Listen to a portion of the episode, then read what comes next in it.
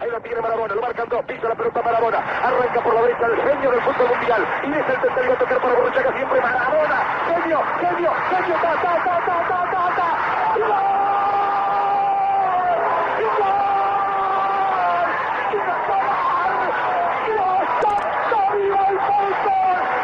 ¡Gol!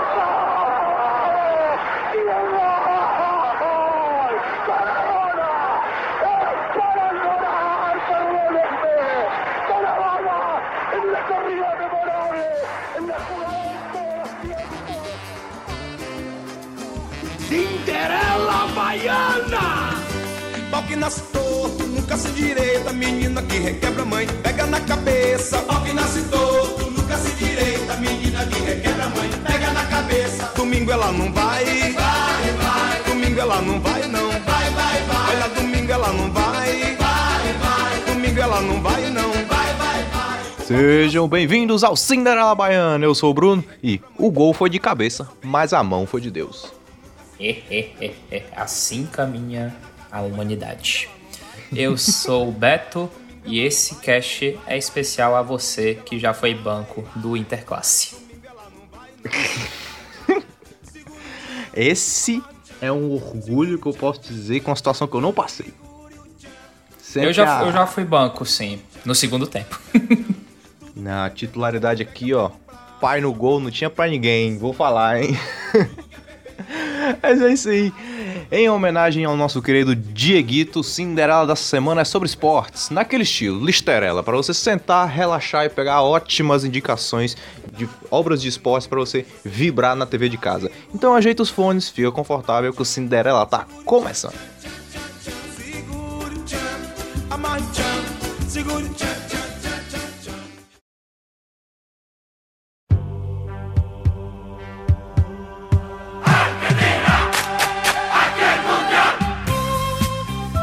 Ah, filmes de esporte. Cara, filme de esporte, é, eu acho que. Quando eu assistia. Quando eu. Eu sempre gostei. De, eu, eu sempre fui louco por esporte, sempre pratiquei esporte, já pratiquei futebol, prati, pratiquei basquete. Basquete é, um- é hoje a minha. É uma das minhas grandes paixões. Hoje eu faço luta, faço Kung Fu. Na minha época eu gostava dos filmes de esportes e também gostava dos episódios de séries que eram. que tinham algum momento de esporte. Muito porque eu gostava do jogo. Só que aí depois eu fui crescendo e aí eu fui recapitulando esses filmes e eu percebi que muitas das vezes aqueles filmes, o esporte, o elemento esporte, acabava que era menos importante. Entende? Acontece muito. Eu tenho a mesma perspectiva que você. Por exemplo, eu juro, eu juro, eu juro que não foi cicatriz, que não foi bruxo, que não foi Voldemort. O que me conquistou no Harry Potter foi o quadribol. E até Ah, hoje eu tenho aqui o demais. quadribol através dos séculos, é um dos meus livros preferidos, é demais, cara. O que me fez ler os livros de Harry Potter era o fato de que tinham todas as partidas de quadribol, a tabela, as jogadas, nossa, sensacional. Demais. Não, não, eu lembro, por exemplo, eu lembro até hoje que eu não nem gostei muito do primeiro Crepúsculo quando eu vi, mas eu adorei a cena do beisebol. Sempre, sempre, sempre. É uma coisa que vive muito na gente, né? Principalmente nós brasileirinhos, tupiniquins, que a gente vive com o esporte intrínseco, né? A gente já nasce com time pra torcer, já nasce com a bola no pé, é, e vários outros esportes são apresentados pra gente. O Brasil tem história na natação, tem história no basquete, tem história no vôlei e tudo isso. Pô, a gente é de 99, 98 por ali, a gente cresceu vendo o Brasil sendo campeão olímpico no vôlei, cresceu vendo o Brasil brilhar no basquete. Então, assim, é quase impossível a gente não ter a simpatia pelos esportes. Demais, cara, demais. E assim, é óbvio que a gente, por mais que a gente esteja falando muito do. glorificando muito o nosso, nosso país, que é o país do, do futebol, é um país cheio de cultura quanto aos esportes, a gente também não pode deixar de falar, até porque é um grande. é o grande muso inspirador, se assim dizer, é essa homenagem que a gente está fazendo para os nossos hermanos, os argentinos, que perderam é, o melhor jogador do seu país que já existiu e não só o maior jogador da história da Argentina, como um dos maiores jogadores de futebol do mundo. É, o Maradona, assim, eu nunca o vi jogar, porque eu sou de 98, né? Essa altura do campeonato ele já deveria estar. Tá, ele já tinha se aposentado, se não tinha se aposentado, já estava realmente chego, bem nos finalmente dos finalmente. Mas assim, cara, não tem como. Não tem o que dizer. É um jogador, é um jogador bicampeão do mundo, um jogador que fez história onde passou. É, se você se você conhece o, o clube o clube Napoli, um clube italiano Napoli, se hoje o Napoli é uma grande potência do futebol, 100% graças a Diego Armando Maradona. Com certeza, com certeza. É um jornalista que eu tenho muita estima, que é o André Rizek, hoje apresentador do Seleção Sport TV, antigo apresentador do Redação. Ele fez uma crônica contando que na Copa de 86, ele falou que era muito criança, que estava acamado, que não podia ir para os grandes centros, não podia ir para casa das pessoas ver, ver os jogos, porque ele estava cometido com alguma doença. E ele falou que era uma criança muito triste, porque não podia sair de casa, porque estava doente na época de Copa, em vez de estar brincando. E que ele, o que fez ele sorrir foi ver o Maradona com a bola no pé fazendo magia, né? E é esse o sentimento que não só a Argentina, mas como nós que somos fãs de futebol temos ao ver o Maradona jogar.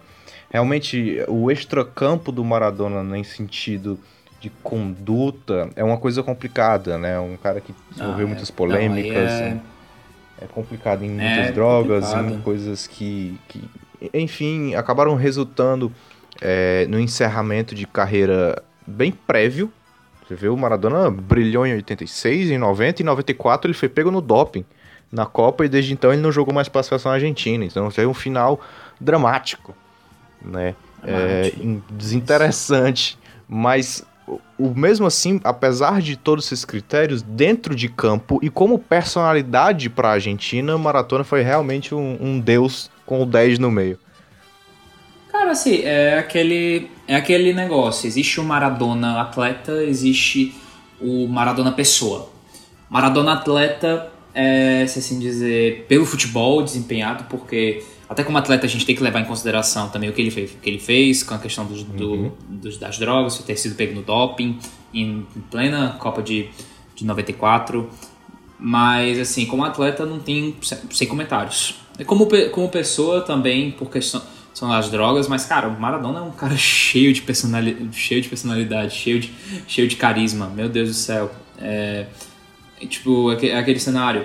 E morreu novo, morreu com 60, com 60 anos e mesmo assim o cara, o cara não poderia estar tá fazendo nada. Ele já tinha deixado de ser técnico, ele a gente se lembrava dele, ele fazia alguma coisa, nem que seja estar presente, era algo assim muito chamativo, era muito carismático. Foi uma pessoa, um personagem muito carismático. Com certeza, dizer. com certeza.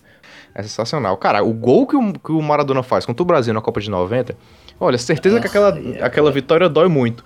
Mas o que ele faz? Ele vai para traz pra direita, tira Mauro Galvão e companhia do Brasil. Só tá um toquinho pro Canides no meio. Cara, olha, o Brasil de 90 era um time massa e o cara leva o time todo pra direita, deixa o Canides sozinho na esquerda. Nossa, era um absurdo. O homem jogava demais e eu tenho a, a esperança de transmitir as energias positivas para seja onde o Maradona Diego estiver com esse cast de hoje. Em outras palavras, Diego Maradona botou o Brasil para mamar.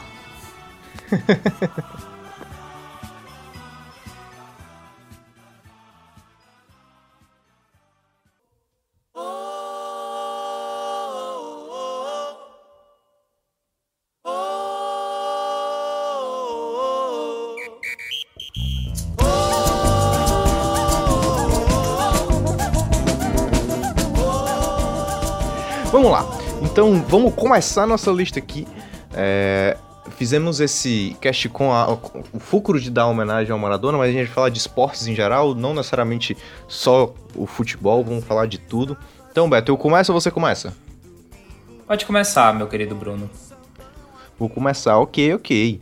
Então é o seguinte, vou começar, já que a gente já estava falando do Maradona mesmo, vou começar com a medicação que tem relação ao Dieguito né, que é o filme Maradona by Kusturica. Kusturica é um diretor sérvio, conhecido por grandes obras como Vira Cigana, como Arizona Dream. Então, assim, é um cara, um dos diretores mais criativos da, de Hollywood, os diretores mais criativos da Europa também, do mercado europeu. E ele se propôs a fazer uma biografia em 2008 sobre o Maradona. Em 2008 a Argentina estava fazendo a preparação para a Copa da África do Sul e o Maradona estava servindo como comandante ali à época, então ele decidiu fazer uma grande recapitulação na vida de Dieguito e ele passa por todas as etapas, desde o menino que nasceu pobre, em família pobre, até o menino que brilhou nos gramados pelo Argentino Júnior, pelos New York Boys, pelo Boca Juniors, até pelos campos pela seleção argentina e até depois os shows que ele fez, uh, uh, shows que eu digo, shows, reality shows que ele participou. Uh, ele teve um programa de muito sucesso na Argentina, chegou a levar Mike Tyson, levou o Pelé para bater bola com ele na Argentina durante os programas, um programa enorme, um peso enorme dentro da Argentina. Então esse filme, de uma forma muito artística, de uma forma muito bonita, de uma forma muito criativa, né, sem ter aquela rigidez de um documentário, ele mostra toda a, a, perspectiva e a idolatria da Argentina para com o Maradona e é um negócio muito bonito de se ver. Esse filme, infelizmente, não está disponível em nenhuma plataforma de streaming hoje, mas, enfim, o nome é Maradona by Costurica. Estejam livres para procurar.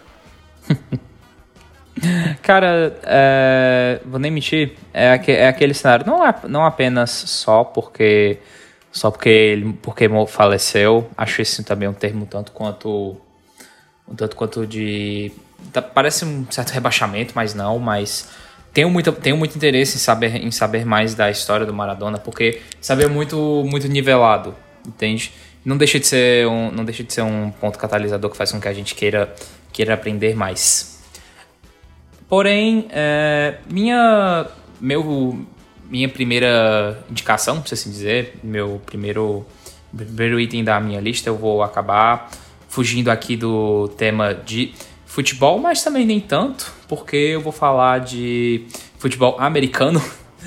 Acaba oh. que a gente não tem muito para onde escapar quando se trata de filmes norte-americanos, se trata de Hollywood, só que tem é, filme, de, filme de basquete e filme de futebol americano, porque são os esportes mais populares.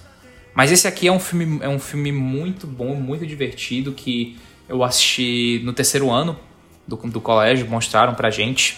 É um filme do com Keanu Reeves chamado Virando o Jogo. É The Replacements, que para mim é até um, um nome perfeito. Eu não entendo porque o nome é Virando o Jogo. Eu prefiro muito mais os substitutos porque diz muito, diz tudo do filme, que é a história de desse time de, fute, desse time de futebol, onde os jogadores simplesmente decidem, os, os jogadores decidem que querem entrar em greve, porque não estão recebendo o salário que querem, os jogadores são tudo um bando de estrelinha. É, e aí o técnico falou: Ah, vocês vão entrar em greve? Pois eu quero que vocês se fodam. Vou arrumar aqui um time e, já, e vai, ficar, vai ficar por assim. E aí o técnico, o Gene Hackman, ele decide que vai montar um time, ele chama uma ruma de doido. Quando eu digo uma ruma de doido é porque realmente assim, são os caras que, pod que podem que arcam com as condições, que são, já foram ex-jogadores que têm, obviamente, uma história, mas que tem, todos eles têm alguma dificuldade, se assim dizer. É jogador de todo tipo. Você tem um jogador que, você tem um jogador que é surdo, que, mas que joga pra, joga pra caramba. Você tem um jogador, você tem um jogador que era ex-lutador de sumô. Você tem um, um bêbado, que é o personagem do do Riff Ifans, que, do Riff Ifans, que tá muito engraçado. E você tem a galera do. A galera do Mandaloriano sabe muito bem quem é. Você tem o John Favreau interpretando um psicopata do, doente, um, to, touro que pode ver. Não pode ver coisa vermelha que literalmente vai para cima de você. E é claro, não podia falar, o nosso mito, Keanu Reeves, fazendo um ex-jogador que estava muito tempo lesionado, se eu não, se eu não me engano, é, afastado. E esse time vai ter que, vai ter que liderar o campo, enquanto os outros eles estão. Os outros próprios jogadores eles meio que estão boicotando o próprio, o próprio time, porque eles ficam tipo: esses aí não são ninguém, o que, que eles pensam que são? E, tipo assim, esse é, um, esse é aquele filme que. Uma coisa muito interessante de filmes de esporte é que eles. A grande maioria deles trata do underdog. O que, que é o underdog? É o cara pequeno que dá a volta por cima. É aquele cara que muitas vezes é o pior da liga, mas ele sobe, sobe, sobe, sobe, sobe, sobe até chegar no topo. E assim, The Replacements não, não muda nada nisso, mas é muito divertido. Porque a gente tem toda a química do grupo, o time é muito. Eles são muito engraçados, eles têm muita química, eles criam uma amizade. Você também tem o Jim Hackman, que é um paizão e também da mesma forma um doido. Que para ele. para ele, ele tem que ser o rei dos doidos para recrutar para recrutar um bando de doido. Entende? Demais, cara. Mas o que esperar de um filme sobre futebol americano estrelando Keanu Reeves? Tinha que ser uma loucura dessa, não tem o que fazer. Uhum. Não, ti, não, te, não tem o que fazer. Foi passado pra gente na, na época do terceiro ano. Nosso professor ele queria que, queria que a gente refletisse sobre oportunidades, vamos dizer assim. E vamos dizer que foi uma grande experiência, porque meu terceiro, se meu terceiro ano ele foi, há, ele foi há quatro anos eu ainda me lembro desse filme e boto ele numa lista de, numa lista de um dos melhores filmes de esportes, é porque valeu a pena. Rapaz, agora você encaixou aqui um gancho extraordinário, porque você falou de oportunidades e eu tenho um engatilhado aqui para falar que é o seguinte: um documentário, documental, uma série documental da Netflix, produção original da Netflix, também sobre futebol americano. Outra que eu vi, assim como você, eu vi essa no meu terceiro ano e uma, uma série que me faz refletir, me faz pensar muito até hoje. Que eu já comentei algumas vezes ela aqui no Cinderela, que chama Last Chance U. I won't do it. I swear to God, I won't coach a team like this. Because all I saw was thug bullshit. We talked about having more pride, but you didn't want to. So I tell you what, go find another damn school to go to. And you ain't got nobody to blame but the guy in the mirror. Because you didn't have to do that. None of you did. That's horseshit. I won't be a damn part of. Give me another damn job. Nossa! Sobre o futebol americano, são cinco temporadas presentes aqui na Netflix. Cinco temporadas sobre o futebol americano e a partir do ano que vem ela vai falar sobre basquete também. Explicar um pouquinho como é que funciona o Last Chance U para quem não o conhece. Last Chance U ele é uma série documental, é um documentário mesmo, é, que se passa no, na, no colégio East Mississippi Community College, o AMCC, que é um, um colégio, é uma faculdade, onde ele recrutava é, jogadores que tinham problemas acadêmicos, vamos dizer assim, problemas pessoais. Por exemplo, um jogador que teve muitos problemas nas suas temporadas no, no ensino médio. Ele jogava muito, mas ele foi preso por porte de drogas, entendeu? Por porte de armas, por tráfico, foi preso por violência doméstica, coisas assim. Aí a MMCC pega esse cara e diz: venha pra cá. E acabou montando um time de, vou ser bem estereotipado, um time entre aspas de delinquentes em reabilitação. Mas ao mesmo tempo que é um time de jogadores extremamente impulsivos, nervosos, que têm os seus problemas pessoais, que têm suas histórias, têm seus dramas, são jogadores extremamente aguerridos e que se agarram àquela única possibilidade de virar um jogador profissional como a única chance que eles têm na vida. E é incrível, os caras são os leões, né? Até o, inclusive o símbolo da IMCC são os leões. É, é, é, macho, é impressionante. E você vê o futebol americano na sua raiz. Para ser sincero, eu que gosto de acompanhar muito futebol americano, a gente percebe que, sim, a NFL é um, uma empresa gigante dentro dos Estados Unidos. As temporadas são lotadas, todos os jogos são lotados, né? Agora a audiência está sendo enorme. O Super Bowl é o maior evento em questão de audiência do mundo. Uh, questão periódica, né? Em audiência é ele. Mas o sentimento americano com o futebol universitário é inacreditável, porque é o futebol, sabe, da sua esquina, da faculdade onde você estudou. E é incrível como eles têm esse sentimento de pertencimento àquilo, e ao mesmo tempo os moleques dão a vida por tudo. E é incrível você saber que nada daquilo é inventado, que toda aquela garra, que todos aqueles problemas que estão sendo mostrados aconteceram com os moleques. E são cinco temporadas de 2016 para cá, então vocês veem gente nova entrando, gente saindo, inclusive muitos jogadores que a gente viu uh, participando do reality show são hoje jogadores profissionais do NFL. Então é legal, assim, de acompanhar jogadores que você viu nascendo ali. O Azaia, por exemplo, que joga hoje no, no Dallas Cowboys, é um que participou do, do AMCC. Então é incrível, série original da Netflix, cinco temporadas sobre, sobre futebol americano e a partir do ano que vem vai falar sobre o futebol, sobre o basquete universitário. Então, imperdível. Rapaz, é do, bas do basquete universitário sai tanta coisa, viu? Pode sair. Porra! Nem fala. Rapaz, é. Bom, deixando aqui então pro meu, pro meu segundo. Vamos aqui mudar aqui um pouco a narrativa, vamos sair um pouco do um pouco do esporte com bola. Vamos falar aqui do, do grande. O que, que mais. O que, que mais move o Brasil fora, fora futebol? Fórmula 1, meu povo. Uhum. Eu não, para mim não podia ficar de fora um, dos, um dos melhores filmes assim, um dos filmes mais recentes do Ron Howard. Tô falando de Rush, no limite da emoção.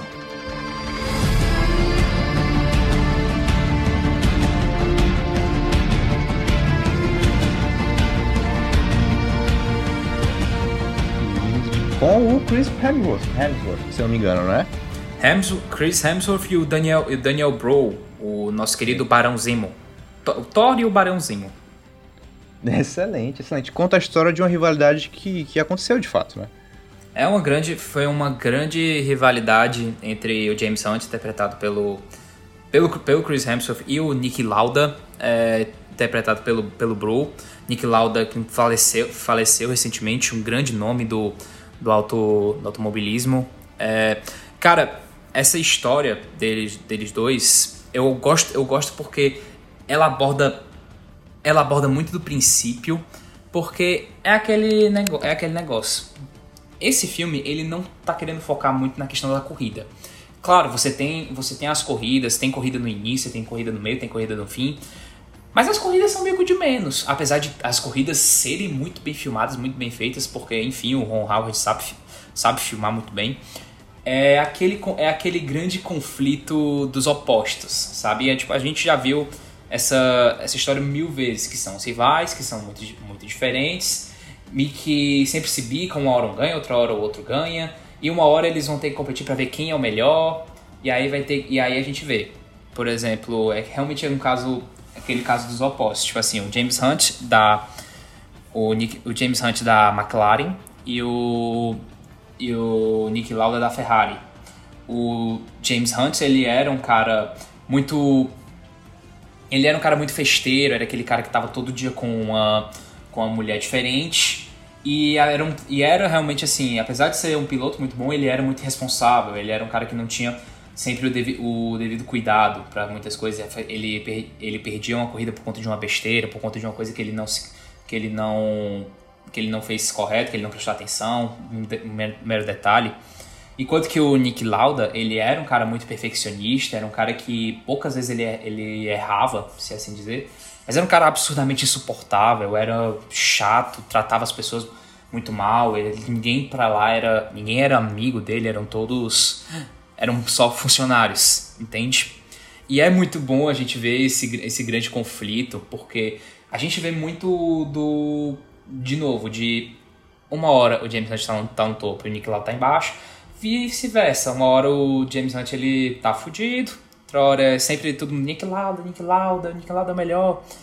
Até realmente chegar no ponto do fatídico, do fatídico acidente do Nick Lauda, que foi ele se, que ele se queimou ele se queimou, não, não vou me recordar agora em qual momento, qual pista mais precisamente, mas foi assim, um acidente que mudou não só a carreira dele, mas a vida dele como um todo, apesar de não ter impedido ele de correr, se assim dizer, mas tudo isso é retratado, toda essa toda essa rixa e toda essa todo esse conflito com destaque para as duas, para as duas grandes atuações do do Hemsworth e do, e do Brawl, apesar de que o Nick Lauda, Daniel Brawl, ele tem mais, ele é um ator que tem mais destaque. sensacional, cara. Até porque, é, no, no final das contas, o, o, nome do Nick Lauda ele ficou mais. É, com todo respeito à história do James Hunt, o nome do Nick Lauda foi um nome que acabou ficando mais em evidência na história da Fórmula 1. Então, evidentemente, por questões de audiência, eles acabaram dando uma, uma exaltada maior uhum. no, no, papel do, do Daniel Bro, né? Mas é impressionante, você falou de Fórmula 1, a quantidade de filme de Fórmula 1 é excepcional, com um elenco incrível, é, é, é invejável. Inclusive o Rush tem a trilha do nosso, do meu, do seu, do nosso, Hans Zimmer. Então é só porrada. Um, uma menção que não é o filme que eu, que eu selecionei, mas é uma menção aqui, já que você falou de Fórmula 1, tem o, o concorrente do Oscar, Ford vs Ferrari. Ah, com a história do Carroll Shelby e do Ken Miles, né, que disputaram lá uh, as 24 horas de Le Mans em 66.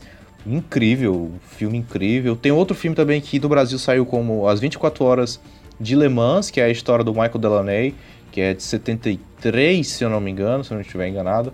É outro filme incrível sobre a mesma corrida, mas a minha indicação, inclusive quando você começou a falar de Fórmula 1, de brasileiro, eu achei eu comecei a me tremer, vixe, ele vai pegar a minha indicação, mas não pegou não, que é de falar do nosso herói, do, do nosso super-herói de verdade, nosso Ayrton Senna,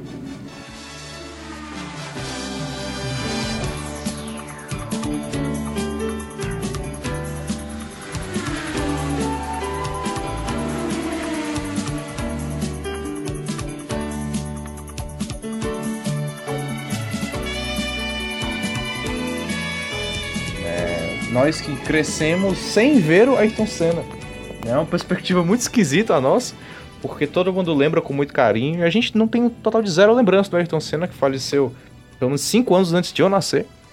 Mas o, o, sentimento que a gente tem de, ver o Senna através de, das obras e através do sentimento que o povo brasileiro tem sobre a pessoa e o piloto que foi o Ayrton Senna é algo que faz balançar a voz, cara. Eu acho que a, a obra que mais conseguiu representar isso foi o documentário Cena, o Brasileiro, do Asif Kapadia, que levou o BAFTA, inclusive, de melhor documentário, prêmio britânico. É, está disponível na Netflix, de, dizendo logo, e é um documentário sensacional, que consegue pegar na alma de todos os brasileiros a lembrar da vitória dele em Interlagos, onde ele levou o carro no braço, não conseguia nem levantar a taça de tanto que ele carregou esse carro no braço para levar o nosso país no pódio em casa, né? E é um documentário que conta a vida inteira do Senna, desde as primeiras corridas de kart dele, a família dele levando ele pro, pro autódromo, até a evolução dele do kart para para Fórmula 2 na época e aí depois passando de fato para Fórmula 1, a, a passagem dele por todas as, as equipes então, assim, é, é sensacional, é emocionante. É um filme que você se arrepia desde o começo, que tem uma trilha também sensacional, é, composta pelo Antônio Pinto. Então, assim, é um filme com produção brasileira, apesar de que o, o, o diretor não é brasileiro de fato, mas a, a, produção é toda brasileira, falando sobre um herói brasileiro. A, a cena que passa o caixão da Ayrton Senna passando pela multidão nossa, e todo mundo chorando, todo mundo muito emocionado. É, é de tocar, né? De tocar o coração. É um filme de você pensar, pensar um pouco nos significados que o Brasil tem mundo afora. O Ayrton Senna é um nosso é um herói pra gente, é um herói do esporte, é um herói lá fora. Né? Então, assim, é incrível. Fica aí a indicação. Senna, o brasileiro. Oh, mas você falou isso agora, tocou assim no, no emocional, viu, mas porque assim. Eu sei que a gente tá falando aqui do filme também. É, assina embaixo, embaixo tudo que foi, foi dito. É um documentário sensacional, extremamente bem feito, que não, não passa toda a grandeza, porque enfim, é realmente muito difícil você recriar difícil, né? da realidade, se assim dizer. É, cara, cena é patrimônio cultural. É, você, pode, você pode odiar, odiar a Fórmula 1, achar chato ver uma arruma de gente correndo, correndo em círculos, mas você não tem como não respeitar quem foi quem foi Ayrton Senna. Ayrton Senna é, é como o Bruno falou, ele é o nosso ele é o nosso herói, ele foi quem ele foi a, pessoa que mais talvez um dos maiores representantes que o, que o, nosso, que o nosso país já, já teve mundo, mundo afora. É, como meu, meu pai e minha, e minha mãe falava, é, domingo domingo era tradição você acordar para você acordar, cedo, acordar cedo para assistir Fórmula 1 por conta do, do Ayrton Senna. E quando ele morreu, acabou que perdeu. Né, perder a graça. Eu, eu não gosto dessa expressão perder a graça, sabe? Porque não é para ser engraçado, entende? Mas perdeu o sentido, é, perdeu muito da, da emoção, sabe? E como você falou, Ayrton Senna, Ayrton Senna é eterno. Tipo, ele, falece, ele faleceu ainda não era nem nascido. Mas eu, mas eu conheço a, o famoso Ayrton, Ayrton, Ayrton. Eu conheço a música do pam pam pam, pam pam pam, pam pam pam. Coisas que o esporte nos proporciona, meu povo. Emoção.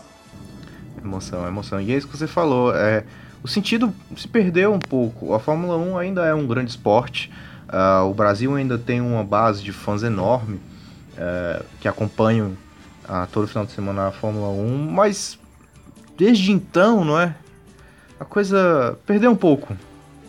As torcidas já não foram as mesmas, uh, os sentimentos já não são os mesmos. é claro que nenhum piloto conseguiu atingir a grandeza dele, apesar dos grandes pilotos que foram Rubinho Barrichello, Felipe Massa, todos esses, mas Infelizmente acabou perdendo um pouco do, do sentido para nós. Infelizmente nem se compara. Eu gosto, eu gosto dos dois, mas não dá, mano. É tipo é. comparar. Incomparável. É comparar, é comparar o Pelé com o Neymar, mas. Tipo, o é. Neymar é um grande jogador, mas o Pelé é o rei. Pronto, não tem o que fazer. Enfim, vamos vamos agora seguindo. Vou falar aqui sobre um filme muito especial para mim, que eu vou até, vou até pular, não é nem, não é nem que, pular, na verdade eu vou quebrar um pouco as regras, que eu vou falar mais ou menos de dois filmes, porque por que eu tô fazendo isso? Porque acaba que os dois acabam sendo muito complementares, eles tratam muitas vezes do, do mesmo assunto, que é a segregação, preconceito, racismo, mas eu vou dar foco em um, que vou falar aqui de Duelo de Titãs. Estamos no time de futebol de colégio público. Eu nunca, nunca vou cortar um jogador meu. Eu jamais vou cortar. Mas quando vocês colocarem esse uniforme, o uniforme dos Titans é melhor mostrar serviço. Vamos ser perfeitos. Em cada aspecto do jogo. Se perderem um passe, correm dois quilômetros. Se perderem um bloqueio, correm dois quilômetros. Se soltarem a bola, eu dou um chute na bunda de vocês, não importa, sendo ela branca ou negra. E depois correm dois quilômetros. Perfeição! Vamos trabalhar.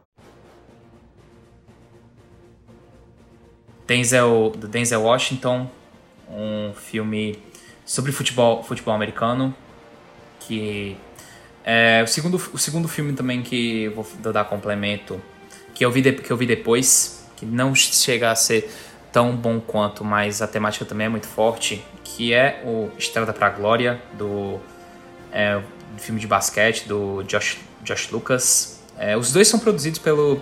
Os dois são filmes da Disney, os dois estão disponíveis no Disney Plus e são produzidos pelo Jerry Bruckheimer. Os dois abordam, tem um grande foco, é, luta, uma luta racial. Um pega, só que em contextos até um tanto diferentes, porque um no Desafiando Gigantes é um caso onde tanto os atletas, os atletas brancos como os atletas negros, eles têm que eles têm que começar a trabalhar juntos, eles têm que começar a criar uma certa, certa simpatia e tal, porque vão ter, que, vão ter que ser companheiros de equipe, da mesma forma que vale para os técnicos, porque aquelas, no, no Desafiando Gigantes a gente. Desafiando Gigantes não, no Duelo de Titãs a gente tem uma a gente tem um caso da escola que já tinha um treinador, que era o personagem do Bill Walsh, interpretado pelo Bill Patton. Ele era o treinador e ele acabou tendo que passar por uma, por uma posição menor com a entrada do novo treinador, o Coach Boone, interpretado pelo Denzel Washington. E acaba que no começo eles dois não se bicavam, porque não só por conta do, do Boone ser negro, como ele literalmente pe pegou o cargo do, o cargo do antigo, treina, do antigo treinador e a gente vai vendo, é, vai vendo eles criando essa amizade, eles trabalhando junto, eles vendo vendo o quanto que eles pensam de forma semelhante, não só forma semelhante, mas assim, todos eles querem o melhor pro time, até inclusive tem uma cena muito interessante que o time está sendo roubado, ele está na cara dura sendo roubado, e ele e o Patton, ou na verdade o, o treinador Bill, ele percebe isso, não só ele percebe, ele praticamente é informado que é o seguinte, olha, a gente vai fazer o seguinte, a gente quer se livrar, a gente quer se livrar desse treinador macaco, se, se assim dizer como eles chamavam o treinador Boom, e é o seguinte, você, a gente vai fazer isso aqui e se você se você fizer qualquer coisa, você vai perder a sua vaga no hall da fama dos técnicos, se assim dizer. E aí na hora ele fica indeciso, sendo que ele não, ele não consegue aceitar o que está acontecendo. E aí ele vê toda essa cena e ele chega e fala assim, olha, é o seguinte, chega lá pro, pro técnico e fala, eu tô sabendo o que que tá acontecendo. Você não, se você não apitar esse negócio, esse negócio direito, eu vou, eu vou na justiça e eu vou, e eu vou botar todos vocês na cadeia. Viu? Eita. Mais ou era mais ou menos, mais ou menos assim. Tanto é que, tipo, ele acaba perdendo a vaga dele pro, pro Hall da Fama, assim, apesar do e nessa hora o time vence. Sendo que nessa hora ele tá pouco se importando, ele só tá preocupado mais com o time. Sensacional. Inclusive o duelo de Titãs, acho que foi uma das primeiras vezes que nós pudemos ver o Ryan Gosling aparecendo, né?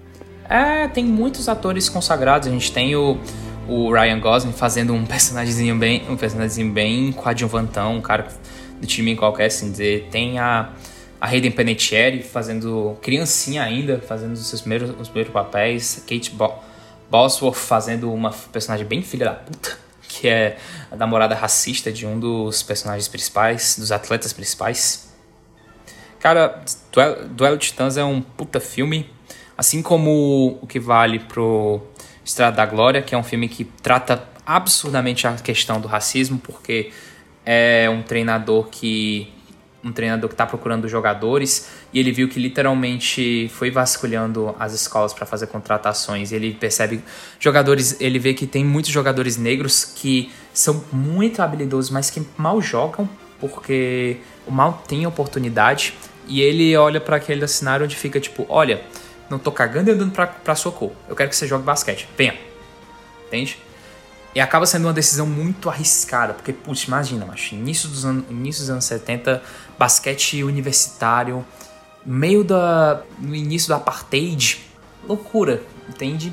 É, acabei que eu acabei sendo muito específico em certos momentos com esse filme, mas porque são filmes que eu gosto, pra, gosto bastante, já assisti inúmeras vezes e super indico. Fica aqui a minha indicação, inclusive é, Duelo de Titãs é um filme que tem uma trilha sonora muito boa, destaque para In No Mountain High. In no mountain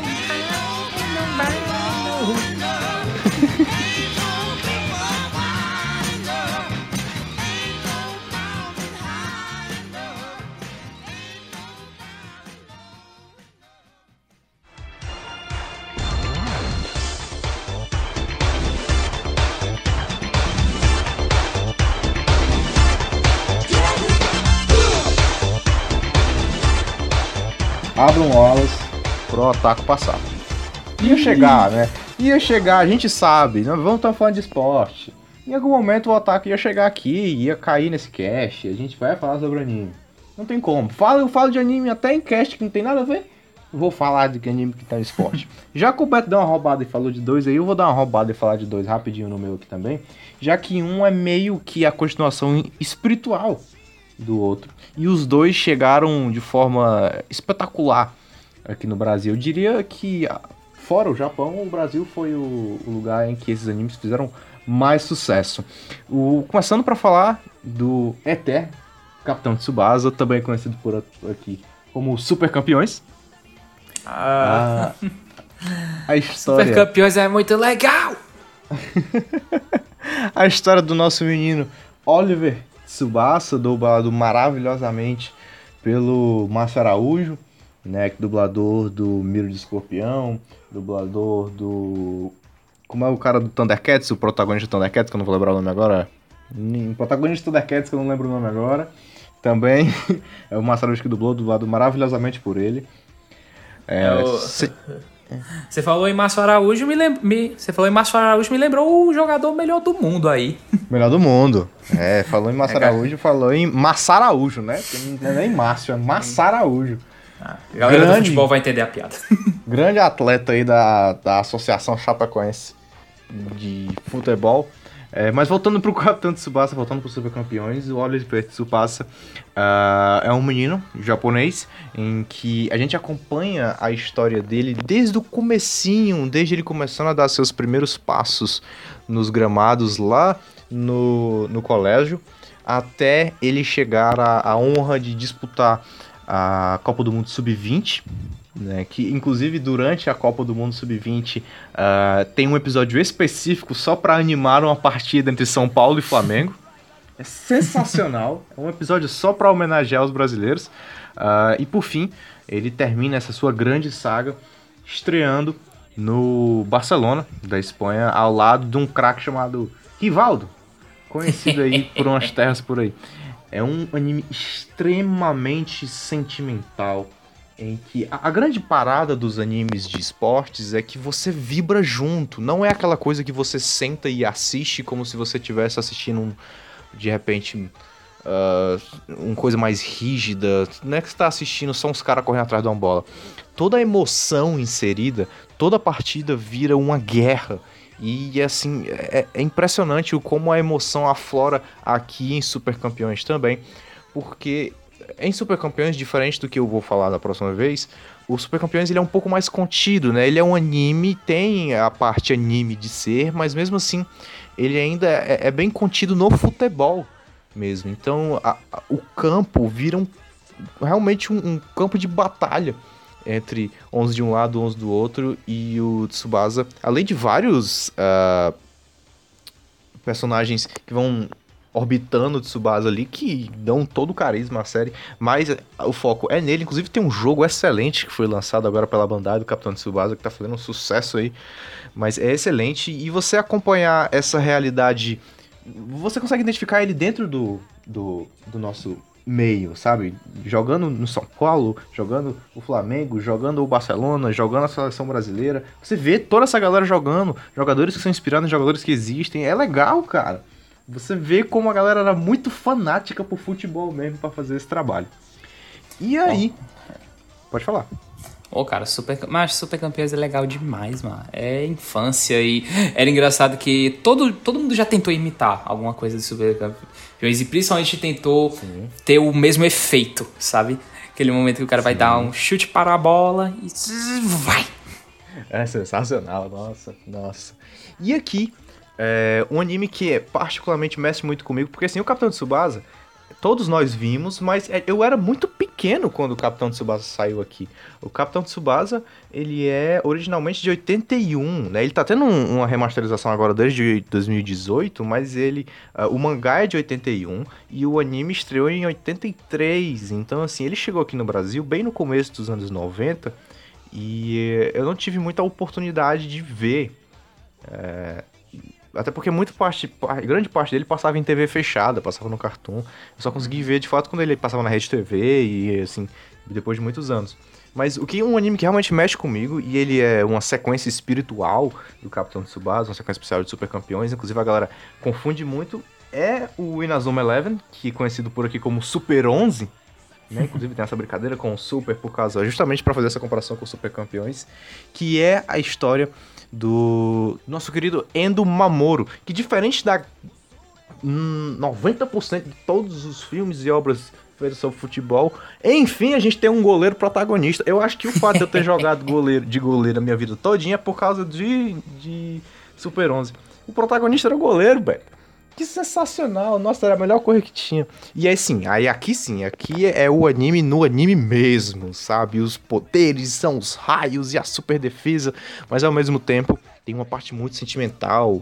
O, o Endo vira goleiro porque ele usa a, a luva que o avô dele deixou pra ele. Então, assim, todo mundo usa aquelas chuteiras coloridas e ele usa uma luvazona de algodão marrom que o avô dele deixou pra ele. Ele não deixa aquela luva de jeito nenhum. Então tem todo um, sentimentalismo ali. E da mesma forma que a gente vê o Tsubasa, a gente vê a equipe do Super 11 e a equipe do Endo evoluindo também.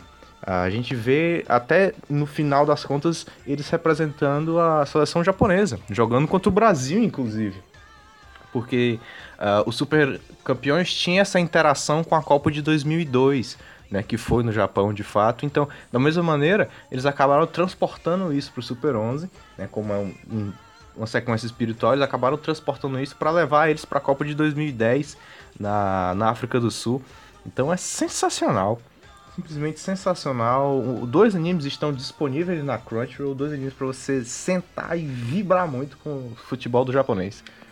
Bom, chegando aqui à minha, ao meu penúltimo, minha penúltima indicação, falar aqui é, de um filme que marcou minha, marcou minha vida, assim dizer, é, de verdade. Eu acho que me ensinou bastante. É um filme que não é perfeito, mas é um, facilmente um dos, meu, um dos meus favoritos, um filme que quero devia ser exibido em escola, eu vou com certeza mostrar mostrar para quando um dia eu tiver filhos, é um filme que eu indico para todo mundo. É, não me canso de ver, eu vejo pelo menos, eu vejo só umas quatro vezes no ano. É, não apenas por ser se tratar do meu esporte favorito, mas porque é um filme que me ensinou muito, chamado Coach Carter, Treino para a Vida. Let the drummer kick, the drummer kick. Let the drummer kick, let the drummer kick. Let the drummer kick, let the drummer kick. Let the drummer kick, let the drummer kick die.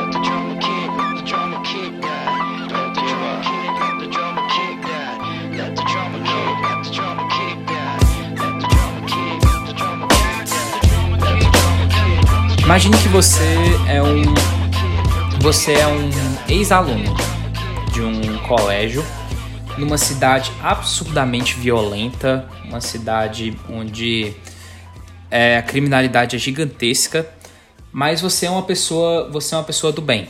Você é um cara centrado, você é um cara bem de, bem de vida e tal. E aí você decide que você vai começar a treinar o time de basquete dessa escola. Essa escola que você jogou, essa escola que você jogava lá, você fez história nessa escola jogando basquete. Só que o que acontece? Você, você pega todo esse cenário, você tem um bocado de alunos problemáticos, o time que não tá indo bem nas competições, um time que os, os alunos eles estão mais preocupados em outras coisas e também são alunos que tendem a ir para um lado ruim, se assim dizer, Imagine que você vai começar a dar essa aula, mas você tem você só, você tem três condições. Primeira condi a primeira condição, você tem que ir para todas as aulas e sentar, é, não só sentar na, sentar na frente, mas atingir uma, atingir uma média de 7, assim dizer. Você não pode faltar nenhum treino e você vai ter que ir de gravata para os jogos. Você pega, pega tudo isso, você já, você já começa que ninguém entende. Peraí, não é só um professor de basquete, que tipo de exigência é essa que tá fazendo e tal. E aí o seu time começa a jogar, começa a ganhar, começa a ir muito bem. E aí, de repente, uma parte importante desse contrato não é feita, que é o quê? Os alunos eles estão tudo tirando nota baixa, ninguém tá ninguém tá nem aí pros estudos. E aí você, como treinador, o que, que você faz? Você decide que você vai trancar o ginásio do colégio, não vai ter treino. E o negócio é o seguinte, ó. Não vai ter treino, vocês vão estudar até vocês atingirem uma média. Até isso, foda-se basquete. Meu filho, gera uma revolta não só dos alunos, mas dos pais dos alunos e da diretora do, da escola, porque enxerga o basquete para eles como realmente vai ser o ponto alto da vida deles e ele tá e ele tá meio que fazendo com que eles percam essa oportunidade, se assim dizer.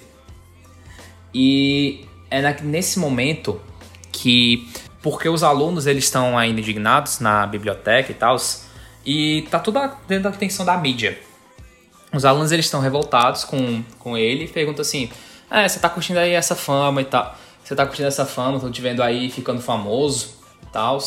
Ah, por que, por que, que fica. Por que ele fica insistindo nisso e tal?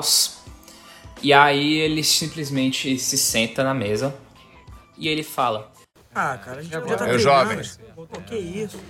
O dia foi longo. Repórteres, mídia por toda parte. Vamos aproveitar esse tempo para dizer o que temos a dizer enquanto as portas estão fechadas. Os senhores têm a palavra. Isso tem a ver com todos nós. Isso não tem a ver com a gente. Tem a ver com o técnico Carter. Somos uma equipe de basquete. Eu só te vejo na TV, ficando famoso, curtindo essa fama. É isso que o senhor vê? É só o que eu vejo. Tá vendo? Não sou só eu. Pois eu vou dizer o que eu vejo. Eu vejo um sistema que foi feito para que vocês se deem mal. E como sei que gostam de estatísticas, eu vou dar algumas. O ginásio Richmond só forma 50% de seus alunos. E dos que se formam, somente 6% vão para a universidade. Isso me mostra, quando eu ando pelos corredores e olho para as salas de aula, que talvez apenas um aluno vá para a universidade. Droga, técnico Carter, se eu não vou para a universidade, para onde eu vou? É aí que está a grande questão. E a resposta para vocês, homens, jovens afro-americanos, é essa. Provavelmente para a prisão. Neste município, 33% dos homens negros entre 18 e 24 anos estão presos. Então olhem para o cara à sua esquerda. E agora olhem para o cara à sua direita. Um deles vai ser preso. Sendo criado aqui em Richmond, vocês têm 80% de chance a mais de ir para a prisão do que para a universidade. Os números são esses. São as estatísticas para vocês pensarem. Agora eu quero que vocês vão para casa e examinem suas vidas essa noite. E vejam a vida de seus pais. E se perguntem: será que eu quero uma coisa melhor? Se a resposta for sim, quero vocês aqui amanhã. E eu prometo que farei tudo o que estiver ao meu alcance para levar vocês à universidade e para uma vida melhor. Caralho. Só o Samuel Foda. Jackson pra fazer esse tipo de, de monólogo mesmo. Tinha que ser ele. Foda, né? Demais, demais. Nesse filme você tem tudo. Você tem o elemento basquete, que as- os jogos são muito bons. Você tem, você tem esse elemento coach, se assim dizer, de, de fato coach, lições de vida. Como você também tem todo o carisma do, dos atores. Você tem um, um dos prim- os primeiros papéis do, do Channing Tatum. É, Samuel Jackson tá incrível. Eu, eu, acredito, eu acho que ele foi indicado ao Oscar por esse filme, se me, talvez, se eu não me engano, talvez esteja enganado, mas pra mim é uma das melhores atuações da, da carreira dele. E o filme termina de uma forma que, não vou dar spoiler, apesar de. Bem que é uma história real, né? Aconteceu de verdade, mas não vou dizer, pra quem não assistiu, veja, está no momento disponível no Netflix. Sensacional, sensacional. Então aqui pra gente fechar, eu vou pra minha última indicação, última indicação desse Cinderela, que é, eu segurei até o fim, porque a gente falou de Fórmula 1, a gente falou de basquete, a gente falou de tudo no mundo aqui, mas tem um esporte muito famoso em que o Brasil é a elite desse, desse esporte no mundo, que é o vôlei. E eu vou ser obrigado a mais uma vez recitar esse nome. Vou pedir pra mim mesmo, que sou editor, de editor, pra subir a música pra eu falar aqui de Haikyuu. 体中の細胞に火を起こすように目いっぱいに空気を吸い込んだ。血と汗を煮えに憧れを成果にフルボリュームで叫べよ。光あ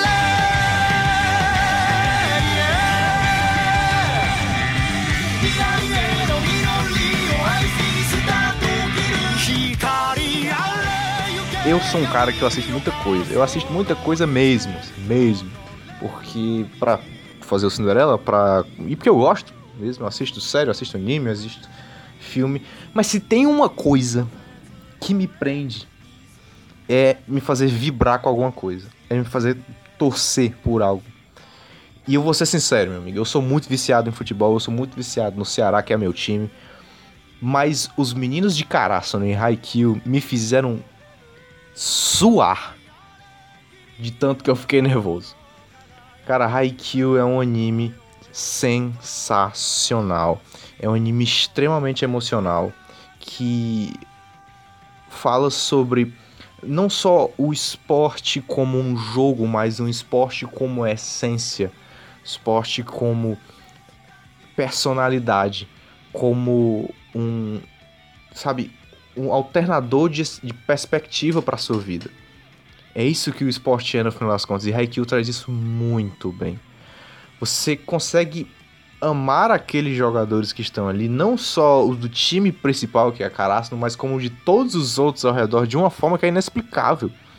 Você vibra com cada partida, você chora por um ponto que foi perdido, você sabe aquela sensação de yeah, vai caralho, quando os caras fazem um ponto. É impressionante. Você sua, você se emociona muito fácil com aquilo. A Aikyu conta a história de Hinata, que é um menino muito baixinho, alegre pra caramba, mas muito baixinho e com o sonho de jogar vôlei.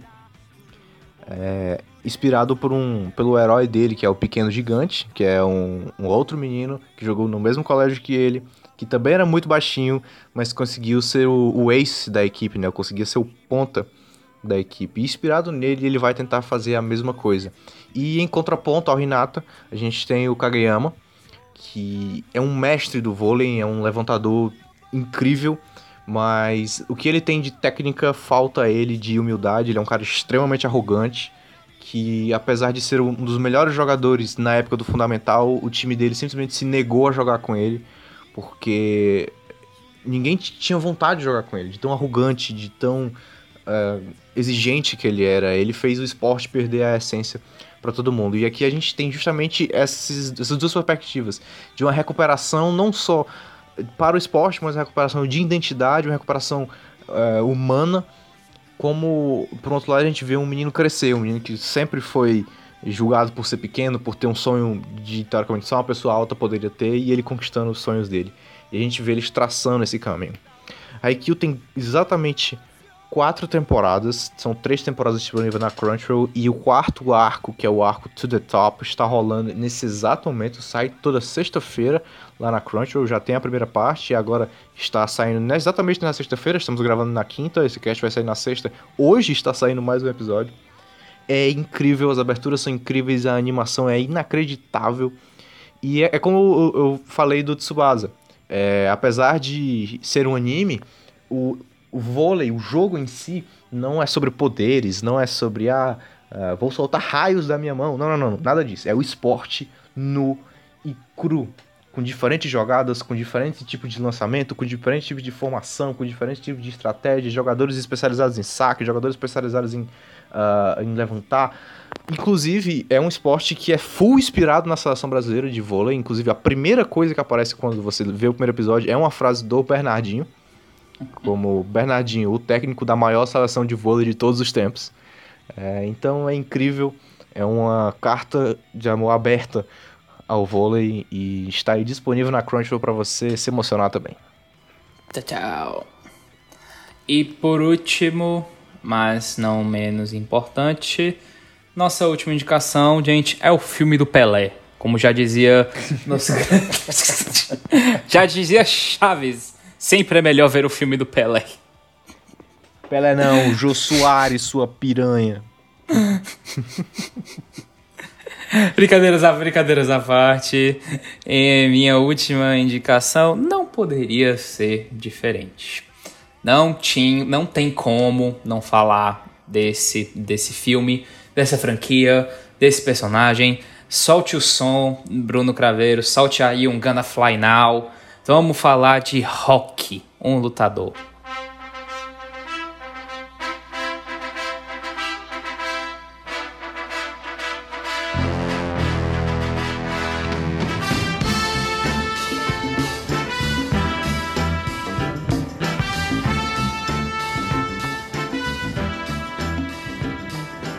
Nossa, cara.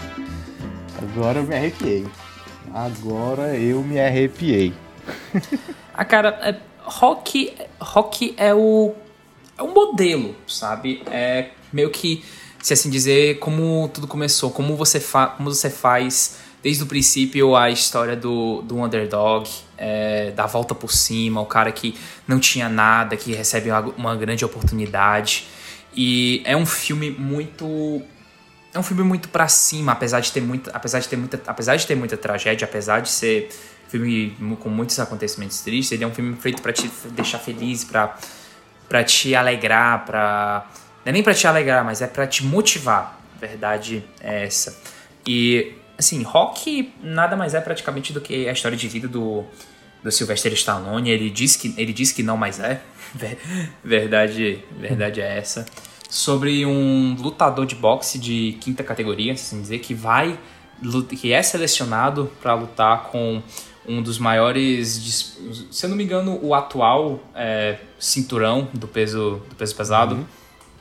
E o que parecia ser simplesmente uma luta besta, onde ele fala, tipo assim, que, que vai perder, acaba se tornando verdadeiramente um grande desafio do início ao, do início ao fim é, o, o Apollo, o, o campeão, é, antes do, disso, ele era um cara que parecia que nunca tinha levado um soco. E já no primeiro, no primeiro golpe do, do Rock, ele consegue fazer com que ele caia no chão. Uhum. E nisso a gente vê muito uma tendência da franquia Rock. Que, tudo bem que tem uns, tem uns filmes aí que, que abacalham, é, os filmes que acabam mais voltados pro, pro lado mais da, da luta por luta, é, Rock 5 e Rock 4 sendo um dos piores dos, melhor, dos melhores exemplos, Rock 5 é um lixo, Rock 4 é muito divertido, apesar de realmente ser um filme que foca muito na questão de luta, mas que são filmes que filmes de boxe, se assim dizer, onde o boxe ele apenas está lá. Porque é o ideal mesmo é te levantar para cima, é, é aquela situação, é a vida vai. Como é que era a, fra, o grande monólogo? É. Um negócio é que a vida vai ficar te, vai ficar te batendo. E não se impo, o importante não é. O importante não é o, o quanto você apanha, e sim quantas vezes você consegue levantar. Exato. Exatamente. E é o que vale para para todos, quase para praticamente todos, não só do rock, mas pro Creed. É, são filmes maravilhosos. Amo rock. Meu Deus. É incrível, porque o rock é um negócio que transpassa o boxe. O rock não é um filme de boxe. Eu acho que o não rock é. é. tudo menos um filme de boxe. Ele é um filme de vida. É. Ele é um filme de esperança. É um filme de motivação. Cara, todo mundo que vê rock pela primeira vez, todo mundo sai querendo socar as coisas, sai querendo se movimentar, mas não pela luta, não pela violência, mas sim pela vontade de fazer acontecer sabe? O Rock é aquele cara que tem todo o estereótipo, o cara meio matutão, que tem um sotaque esquisito, meio italiano, que não tem muito. Uh, não tem muita cultura, meio burro, assim, meio marrento. Uhum. Mas assim, tem um coração bom, ele só não sabe muito como fazer as coisas, não deu muita sorte em muitas coisas. E o Apollo, pelo contrário, ele é quase um deus, assim, né? Ele é filmado de baixo para cima um cara imponente, o cara que nunca foi tocado, não tem uma única cicatriz, o, o ombro é lá em cima, o nariz é empinado. Sabe assim, o, o, o Apollo é imponência. É impressionante. E eles vão até o fim, eles vão até o fim. Quanto mais a luta passa, quanto mais os assaltos vão, vão persistindo, e quanto mais o Rock cai, levanta, e a, o Apollo vai ficando cansado, e aquilo vai acontecendo. É incrível, é um filme de perseverança, é um filme de esperança, é um filme de não desistir que emociona demais até hoje. Coisas que o esporte nos proporciona.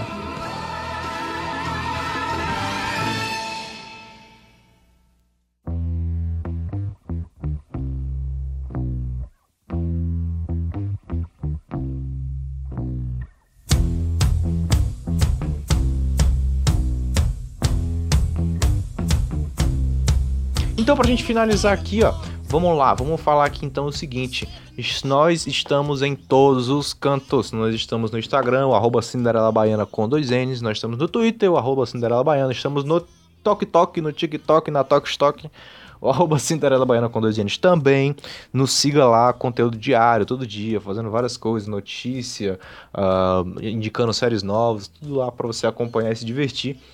Uh, estamos em todas as plataformas de áudio possível, Prime Music, é, Spotify, Deezer, Apple Podcast, Google Podcast, filtro de barro, geladeira, fogão elétrico, 12 vezes sem prestação. Toma aí, tudo aí. Tamo aí pra você ouvir. Vou pedir. Você só, não, só não encontra a gente no Grindr, porque no Tinder é capaz de você encontrar o Bruno. Ah, que isso? Que isso? Agora eu vou fazer um perfil no Cidadã Baiana no Grindr só por causa disso não, aí. Não, não, não, não, não, não, Agora vai rolar. Agora vai rolar. Não, no Happen também. Todos esses aí. É, Badu, Encontros Badu. Todos esses aí. Olha, é, se você tiver em um é, aplicativo que você possa nos classificar, por gentileza, não deixe de nos classificar, ajuda demais na divulgação, ok? Uh, nos dê 5 estrelas como se fosse um Uber. E se você estiver no Spotify, não deixe de nos seguir no botão de seguir aí em cima, que também ajuda a gente a divulgar o nosso trabalho. Se você puder compartilhar no Story, compartilhar no Facebook, compartilhar em qualquer canto da sua roda de amigos, vai dar muita ajuda. Uh, antes da gente partir para as indicações finais, que a gente sempre faz aqui no Cinderela, só quero abrir um parêntese e agradecer pela, pela audiência. A gente bateu mais de 1.100 plays agora esse mês, que é uma marca bem legal. Pra gente que tá iniciando, é uma coisa bem legal. E Parece demais pouco, mas pra gente é muito significativo, gente.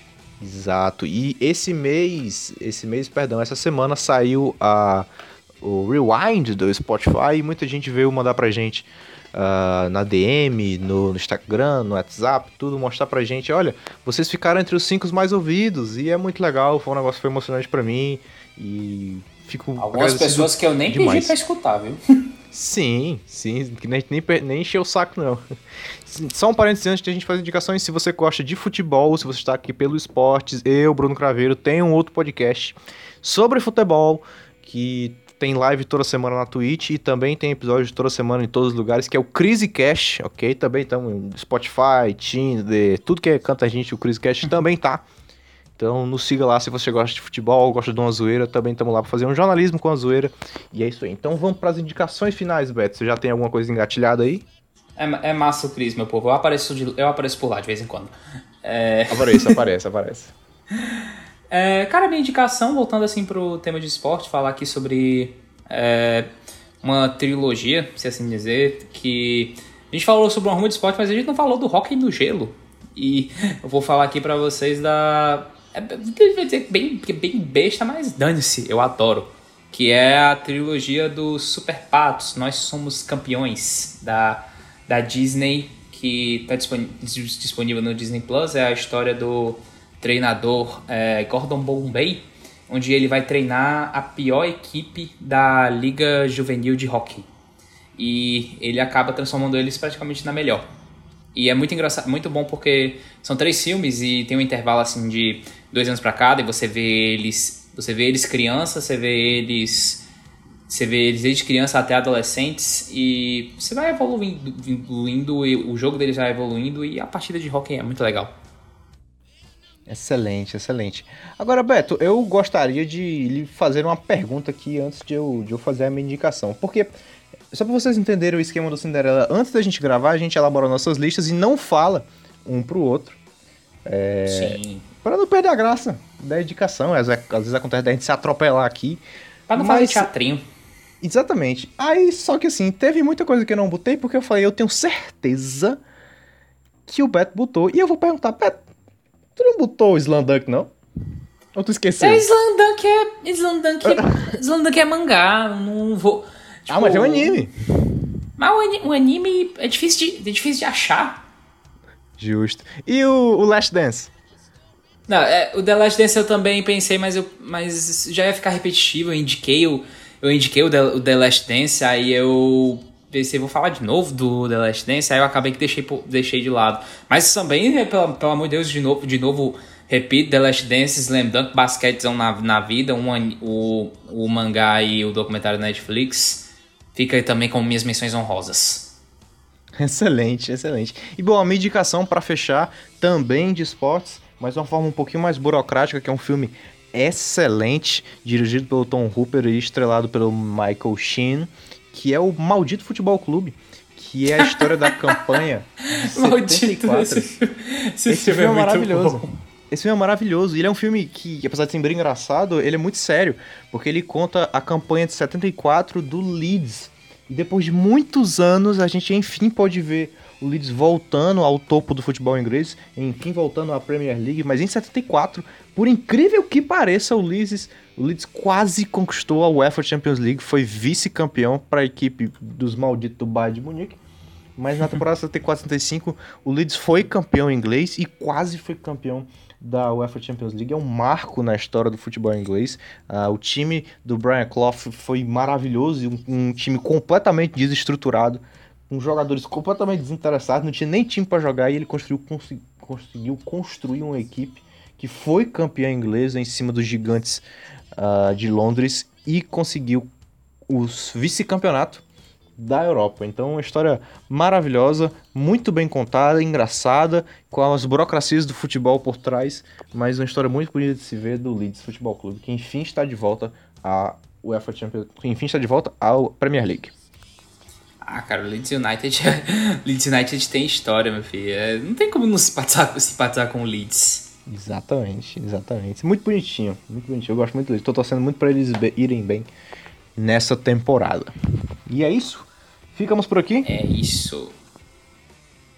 Ficamos, meu filho. É, forte abraço, forte abraço a todos. Ficam aqui a nossa homenagem, nossa lista, nossa homenagem a Diego Armando Maradona. É, meu povo, abraço. Muito obrigado você que ouviu e até semana que vem. Um abraço. Vai, Dieguito, caralho.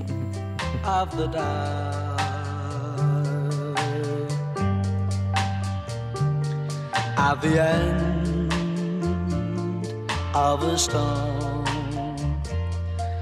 There's a golden sky and the sweet silver song of love.